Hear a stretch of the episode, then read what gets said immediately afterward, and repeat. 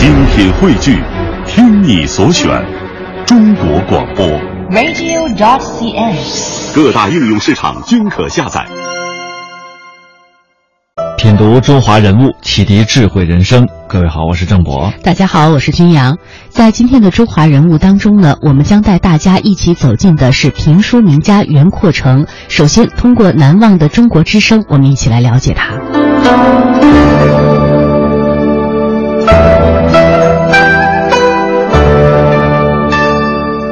汉高祖刘邦斩蛇起义，建基立业，一统了天下。一九八五年，中央人民广播电台花了整整一年时间，播出了一部长达三百六十五讲的长篇评书《三国演义》。这部书由著名评书艺术家袁阔成播讲，评书的录制前后花费两年半的时间，长达一万多分钟。《三国演义》播出后好评如潮，也让袁阔成这个名字在全中国家喻户晓，成为现象级的人物。节目主持人梁宏达回忆说：“那是初高中的时候，几乎每天中午这十二点半，后来又改到一点播，都是听袁阔成的《三国演义》，听完了再去上学。有的时候不赶趟呢，拿着那个呃广播，然后一路走到学校，一路也得听着《三国演义》。”袁阔成出身评书世家，年轻时闯荡天南海北，积累了丰富的舞台经验。新中国成立后，中央人民广播电台推出评书联播节目。一九五零年三月，袁阔成录制了中篇评书《小二黑结婚》，空中电波的广泛覆盖和迅速传播，也从此为评书这种艺术形式打开了一个更为广阔的空中舞台。然而，对于传统的说书人来说，去掉桌子、折扇和醒目，眼前没了观众，只有一只话筒。袁阔成承认，这是一个全新的挑战。有时候说到激动的地方，自己人跟自己打起来，人就是自己前面就一个话筒啊，人家编辑人家在外边坐着，人家把关人家。《三国演义》空前成功，袁阔成为此倾注了大量的心血和情感。故事中的每一个人物都被他描绘的栩栩如生，仿佛近在眼前。关公金盔金甲力争好，他面如重枣，突然飘洒，胯下的赤兔马就像一朵红云，斩斩钉就到他的跟前，打！古有柳敬亭，今有袁阔成。一生从艺七十年，除了传统评书，袁阔成对现代题材的新评书也贡献斐然。他所演播的《烈火金刚》《林海雪原》《暴风骤雨》和《野火春风斗古城》更是脍炙人口，一时传为美谈。全武装，大墙身上个雪亮亮的刺刀。多少年以后，人们一定还会记得，正是由于袁阔成这些艺术家们的努力，才让评书这门传统的小舞台艺术带到了一个更大的平台上，真正成为一种可以让人随时随地享受的艺术。相信很多喜欢评书的朋友们对袁阔成先生一定不会陌生，《三国演义》大家不知道都听了多少遍。那么袁阔成先生呢，不仅留下了非常多的经典的评书的这些名著啊，当然也在中央人民广播电台留下了很多珍贵的录音，因为他后来就是中央人民广播电台的一名职工。那么接下来呢，我们听到的这段珍贵的录音，来自一呃二零一四年的元月。当时呢，中央人民广播电台举办了一场曲艺晚会，把当时八十五岁高龄的袁阔成先生请到了现场。当然，这一次也是他在舞台上的最后一次亮相。时隔一年之后，二零一五年的三月二日，他永远的离开了我们。接下来，我们来听一听这段珍贵的录音现场。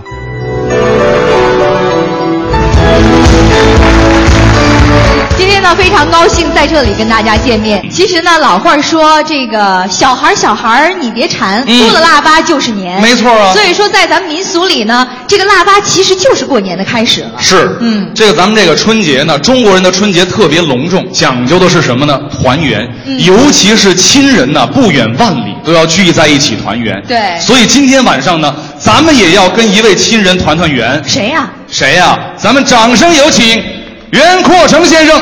有请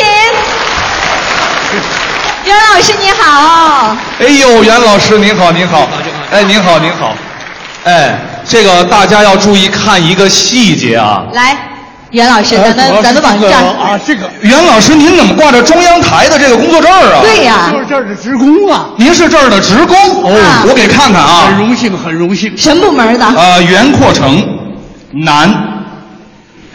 没错，你们笑什么？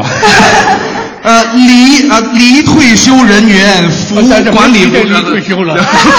袁老师说别提这个。对，不提不提这茬儿哈，啊不提这茬来，袁老师，咱再往中间站一站，让大家更近的看见您哈。大家都知道，袁先生啊是著名的评书表演艺术家，对。但是可能很多朋友并不知道，袁先生是咱们中央台真正的一名员工，以前是在文艺中心的戏曲组是吧？对。哎，那会儿这个中央台福利好啊，呃，分个鸡蛋啊现在也不错啊，现在也哎，不错，现在也不错，袁老师说。那会儿分个鸡蛋，分个带鱼，呃大家分个肉什么的，都有袁先生的一份儿是吧？都想着最近可有好些日子没分着什么了，说来是咱们是同事啊，嗯荣幸荣幸。是我们的荣幸。荣幸袁老师，您还记得您是什么时候来中央台的吗？这个八四年，八四年，哦，你几岁了？一岁，嗨，八四年，八四年啊，那是那是怎么就调入中央台的呢？呃，这中央台想着我呀，啊，因为这个，呃，今天好像说话有点什么似的啊，还不是狂妄。嗯，中央人民广播电台的长篇新书，哦，本人开辟。嗯，哇，掌声！谢谢袁老师，谢谢谢谢，真的是那么多人喜欢咱们中央台的评书，原来是袁老师开对呀辟的这个栏目。《三国演义》那会儿是红极一时，轰动全国太火了。直到去年的时候，还有很多电台在播袁先生的这部作品。您给我们回忆一下《三国演义》那部作品，您是什么时候录的？然后播出以后，您收到的那种反馈和效果，给我们这个现场的很多朋友们说说对，嗯。好的，好的，这个，这个这个书啊，难得在这个古书今说上，嗯，这个不是我自己的本事怎么样，是经过咱们台很些个呃这个名家指点，说这个您说这个三国呀，就不能像其他的这个小说这么讲了，嗯，因为什么呢？是胡适先生，呃，对这个三国小说有个客观的评价，嗯。嗯，评价的我觉得非常到位。为什么这么说呢？其实这个三任何一部小说在中国也没像《三国演义》这个影响这么大，家喻户晓，几乎人人皆知，而且还有不少的俏皮话。嗯，诸葛亮扇子远点扇着，啊，是张张飞认真，大眼瞪着小窟窿。嗯，您看这个就是刘备摔孩子，要买人心，这这怎么的？如何如何？这这么好多，所以啊，这个书很吃功力。这说实在的，以我们这儿多少大播音家，那可不得了啊！我就是说夏青同志啊，啊，这铁成同志啊，这是等等的，这都是我很不错的朋友。没事在一块儿就跟他们谈话都是享受，说出话来就带着音乐跳跃感，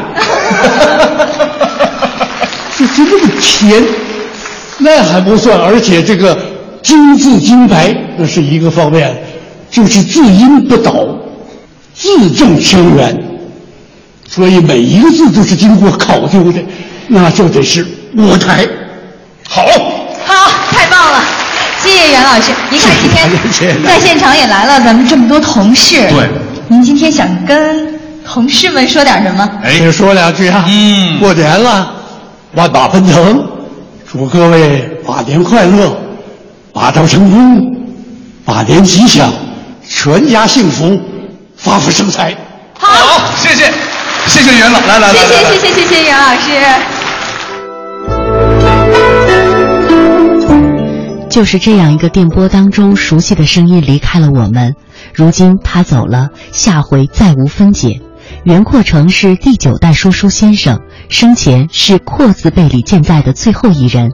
其他的几位评书表演艺术家刘兰芳、田连元、单田芳、连丽如等都比他辈分要低，因此一向就有“无派不宗源”的说法。北京评书联派传人、评书演员梁岩在一篇纪念袁阔成先生的文章当中，这样回忆了他老人家讲过的评书真谛。袁师爷说：“我从事评书艺术几十年了，如果再溯及先辈的家传，那历史就更长了。时常有人问我从事评书艺术的心得体会，我的回答只有一个字：苦。难道没有一点甜吗？有，极少。”我认为评书艺术是一种极其繁重的脑力，也包括体力的劳动。首先要把洋洋几十万言的平面文字立起来，化为书坛上的艺术表演，这本身就是一项非同小可的大工程。更何况还要绘声绘色地把时代背景、人物成长、章节过程、矛盾冲突、地理位置、风物习俗、饮食器皿、礼仪服饰等等一段一段地加以评说呢？当然不是每说必评，但评确实是非常重要的成分。戏曲界有“四金白四呃千金白四两唱”之说，那评书呢就应该有“千金评四两说”。我看这是不为过的。确实，评书无评，有演无精；评书不评，演员无能。这句谚语呢，已经被传为了评书界这些演员们啊，呃，他们奉之为圭臬。评者就是议论，那么叙述故事而有所议论，这就是评书。评书的评议，这个内涵非常的丰富，既有演员对于书中人物的褒贬和对书中的事件的是非曲直的评判，也有介绍相关知识以及当时当地的风土人情等等。但是评议是随着情节的发展而进行的，绝不能游离于情节之外。而是在故事叙述当中自然地流露出对人对事的这些看法和意见，有时只需一两句话画龙点睛，恰到好处。通过评议表达了演员对书中人和事的观点，而这也恰恰是观众想说而没有说出来的。这样，演员和观众形成了共鸣，从而达到了现场评书的完美的境界。艺术是相通的。我写下这篇文字的目的，一方面是对一代评书名宿的追忆和缅怀，而另一方面更希望袁阔成先生上述的话语，既是对我指点的帮助，也能让其他演员从中获益。在此，也邀朋友们欣赏评书，来感受这门传统艺术的现场魅力。袁师爷，请您放心，我一定不懈努力，好好说书，不辜负您老的谆谆教诲。海阔天空，玉如于城。高山仰止，聆听友情，一路走好。袁阔成先生，人物穿越时空，人生启迪智慧，人文润泽心灵，人性彰显力量。香港之声，中华人物，为你细数那些被历史记住的名字。在袁阔成评书的研究者张颖看来，袁阔成经历了书馆时代、剧场时代、广播时代、电视时代和当今的网络时代。所说的评书门类也涉及了短打、袍带和神怪。在成就上，新中国成立之后，袁阔成说的新书，无论是以革命历史题材为内容的新书，还是像《三国演义》那样的古书新说，也经常被提及。倒是他早期在短打书上的探索，被学者也被他自己忽视了。张颖说：“我管这种评书叫中国式的传统武侠。新中国成立后，这种题材在一九五三年受到了批判。我们国内的武侠当时断档了。直到上个世纪七十年代末，有人从香港带回古龙、金庸的武侠小说，内地又重新知道了武侠。”其实之前内地传统武侠都是由袁阔成这样的说书先生来传播的，评书里的武侠其实比金庸他们笔下的武侠要生动得多。在新书的表演中，袁阔成将评书这种原本在茶馆当中进行的半身艺术，发展成为可以在剧院大舞台上演出的全身艺术。那其实出于一次偶然。一九五七年，袁阔成带着作品为福建的边防哨所的战士慰问演出，看到战士还要专门为他扛桌子，到处找醒目、折扇和手帕，觉得呀完全不需要这些道具，也能说一场非常精彩的评书。那成为他思考评书革新的一个新契机。袁先生希望借此机会，能将评书提升为一种属于舞台剧院的高雅艺术，而不只是存在于茶馆当中。袁阔成的学生于洪这样讲，说：“你可以想象，这是在当时会引起怎样一场轩然大波。首先，在评书传统当中，这几样道具有着各自的意义。醒目呢，可以让观众集中注意力；声音也可以烘托气氛。那扇子经常被用作来模拟一些武器和毛笔，这手帕折起来就能表示书信，也可以用来表示正在擦拭这个汗水。甚至这几样东西啊，摆放的位置都很有讲究。更重要的就是这桌子，有了桌子。演员讲话就能松弛，评书就可以讲得很水，也不用学习什么步态呀、站姿和动作。所以当时有很多人不是反对站着说评书，是他们不会站着说，他们上台会不知道手往哪儿放，会脚下无根，这样会把观众啊晃晕。而短打书出身的袁阔成则在舞台上熠熠生辉。袁阔成在营口期间带过的学生李少鹏是这样说的：“你见过说评书的能在一台综艺晚会上做压轴节目吗？”新中国成立后，袁先生因为正好在辽宁营口演出，因此呢也就编制进入营口曲艺团。当年团里演出的时候，袁先生的节目每每都是压轴出场的。为人津津乐道的一幕来自《智取威虎山》。报幕员说完有请表演者袁阔成之后。他往台上一站，说道：“英雄团长杨子荣打入威虎山。”然后一眯眯眼就回去了。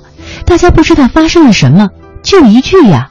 就在袁阔成走到边牧条那里，眼看再走一步人就看不见了，他突然一个转身，一溜跟头翻过来，立在话筒前，不带喘气的来了一个杨子荣的亮相。紧接着一条脸儿就是座山雕，袁阔成潇洒帅气的台风让其他的评书演员竞相模仿。有人这样回忆：袁先生的头发挺长，是背头。那个时候呢，没有固定的发胶，一个大动作，头发就耷拉下来，要用手拨一下。有一个演员头发很短，动起来明明头发就纹丝不动，也要用手去扒拉。可见袁阔成影响之大。嗯，也可见这个无派不宗元啊。这袁阔成扬名于书馆，辉煌于舞台。那真正让他成为家喻户晓的人物，是在上个世纪八十年代中期，在中央人民广播电台录制和播放的长篇评书《三国演义》。那有书友呢这样回忆说：说那个时候中午放学之后啊，就马上要赶回家，十二点半准时打开收音机，要静心的听袁先生的评书半小时。这之后再去上学，连午觉也免了。就这么的坚持了一年多。所以说，也有这么一句话，他造就了不睡午觉的一代人。《三国演义》是袁阔成评书的巅峰之作，也充分展示了评书的价值和魅力。当然，这其中也体现了袁阔成的功力和造诣。在曲艺界，评书的地位最高。就是他为什么这么讲呢？比如这个相声和评书，相声的主要功能是娱乐，那评书呢，除了具有娱乐性，还有知识性。说过去啊，没有一些没有文化的人，但是呢又求上进，专门这些人会去听评书。这样的话，既能增长知识，又能帮助他们形成对一些东西的看法。所以说，评书要被尊称为说书先生，他承担了一种教化民众的使命。袁阔成的先生，呃，袁阔成先生的这个呃学生啊，于洪说，袁先生最常说的就是评书是一门严肃的艺术，你做起来呢就要充满敬畏感。其实，在袁阔成之前，还没有人完整的说过《三国演义》。他的学生王军说，说书人管三国叫红脸儿，主要人物呢就是关公。这一般的说法呢，就是从过五关斩六将开始说到赤壁大战华容道，也就算完了，说不到走麦城。那还有一个俗语呢，叫做“穷三国，富东汉，吃吃喝喝济公传”。这其中的意思呢，也是三国当中的人物是最多的，枝蔓繁杂，是一块十分难啃的硬骨头。在一九八零年，弘扬民族文化的大背景之下，中央人民广播电台决定要录《三国演义》。那当时调听了全国部分电台有关《三国演义》的现有录音之后，他们选择了和营口广播电台进行合作，请袁阔成先生来录制。参与全过程的营口广播电台的编辑李成说：“从上个世纪六十年代开始，他和袁阔成就陆陆续续合作录过很多像群英会这样的小段那袁阔成相比于全国的其他评书演员，还有这么几点优势：一个是年龄优势。”刚当时刚过五十岁，袁阔成呢正值评书演员的黄金年龄。第二就是口音，虽然原姓落户营口，但是他生长在京津，是一口标准的普通话。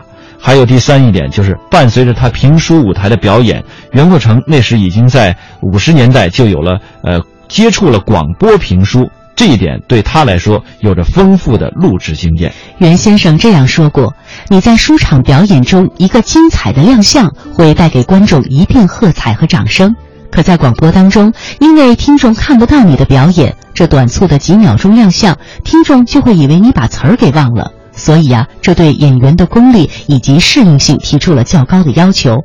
我说书就抓住一个字‘魂’，我始终认为说书不把书魂给说出来，怎么能够打动听众呢？再也没有一部书能够。”比前期《三国演义》的录制和它相比美了。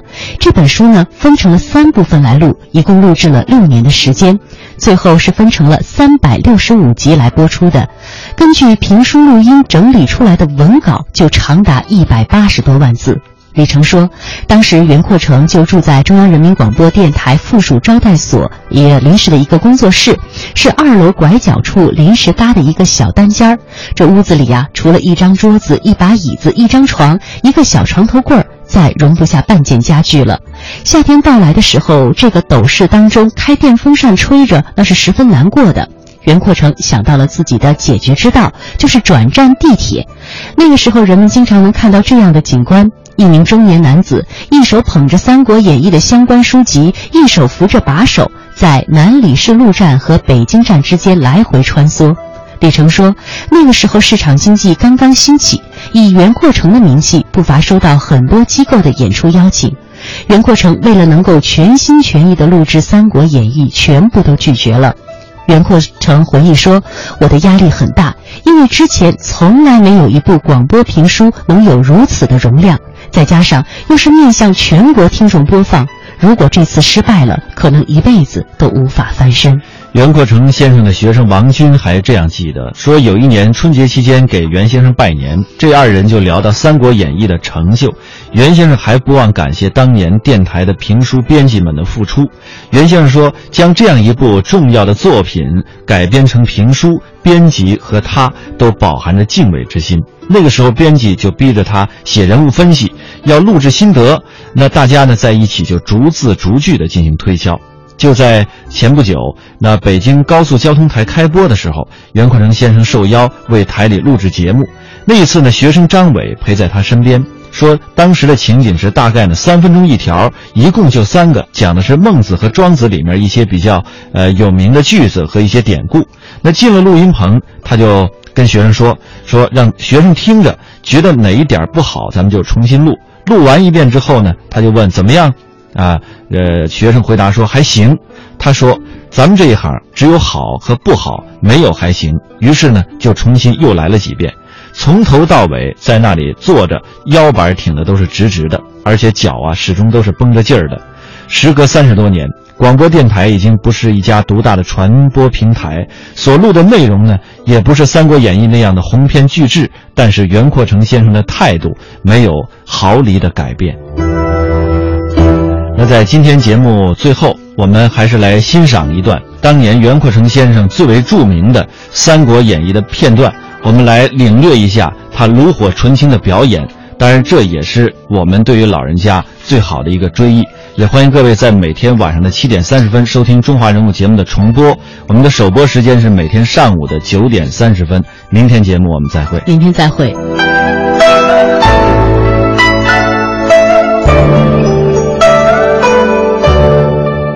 傅士仁建斩了都梁关，他逼着糜芳归降东吴。糜芳有点举棋不定了，要说自己真的归降江东啊。他觉得对不起汉中王，也对不起二军侯关羽呀。要是不降，不降叫我怎么办呢？现在荆州丢了，公安也归了人家东吴了，只剩下我南郡这座孤城了。我守得住吗？即便能守住，现在关公派人来催粮来了，有这么多的米，这么多的粮草，我上哪儿去筹集去呀？即便把粮食筹集齐了，我又怎么能够送到樊城啊？过得去吗？现在所有的关卡、路口、要塞全都归人家江东把守了，你说这可怎么办？如今傅士仁还把这位都梁关给斩了，这要让关公知道了，不得把关公气坏了啊！就冲这一手，他也饶恕不了我呀！现在糜芳简直是上天无路，入地无门了。恰恰就在这时啊，人家江东吕蒙带领人马来攻南郡。哎呦，糜芳一看，这可怎么办呢？他腿都软了。傅士仁一把抓住他，说：“你不用害怕，有我呢。走，快跟我手捧印绶，前去归降。”合着傅士仁呐，逼降了糜芳。糜芳深一脚浅一脚，稀里糊涂抱着这印绶，跟着傅士仁出城来迎接吕蒙。吕蒙啊，是下马施礼呀，对糜芳相当客气。他告诉糜芳、傅士仁：“我家主公孙权有令啊，您二位将军仍旧分头镇守公安与南郡，官职不动，待遇不变呢，是一切如常。”哎。傅士仁和糜芳这心里踏实多了，各自回各自的城池，干嘛呀？给人家江东看守着去吧。这位吕蒙安顿完了南郡之后，回兵到荆州，禀报了孙权，把这经过这么一说，孙权也挺高兴啊。这时吕蒙告诉孙权：“主公啊，您知不知道，在荆州的大牢里还压着一位将军呢？”孙权一听，我不知道啊，谁呀？曹操手下大将于禁。哦，对对对，听说关羽水淹七军，生擒于禁，把于禁呐给送回荆州大牢看押。那咱们该怎么办？咱们把他放了吧。放他之后，让他给许昌、曹操捎去个口信儿，就说我们的信已经给曹操去了。怎么直到现在？咱们没有听见曹操的动静啊，他是派兵不派兵啊？他得跟关羽打呀，他打我们也战，这样才能形成前后夹击之势，好生擒关羽。反正我们在那信上啊，也告诉曹操了，让他先不要声张。现在没动静，您看是不是应该这么做呀？孙权一听，太应该了，快！派人到大牢把于禁提出来。孙权、吕蒙对于禁十分客气，给他换了衣服，摆了酒席，压了惊，请他回许昌问候魏王，请魏王火速出兵攻占关羽呀。于禁谢过孙权搭救之情，离开了这个荆州，他就回了许昌。回到许昌来，他求见曹操。曹操一听什么，于禁回来了，啊，你告诉他，我没脸见他，把曹操气坏了。曹操哪是没脸见他呀？曹操生气是你于禁还真有面皮来见我啊！曹操为这事啊一直窝着这口气。你跟随我多少年了三十几年。关云长水淹七军，你会跪倒在关公的面前求活命？你看看人家庞德，我才收了他几天呢。不过在汉中，他闹着病，我把他收留下来了。可谁成想，他在两军阵前，为了我跟关公是抬棺大战，至死不降。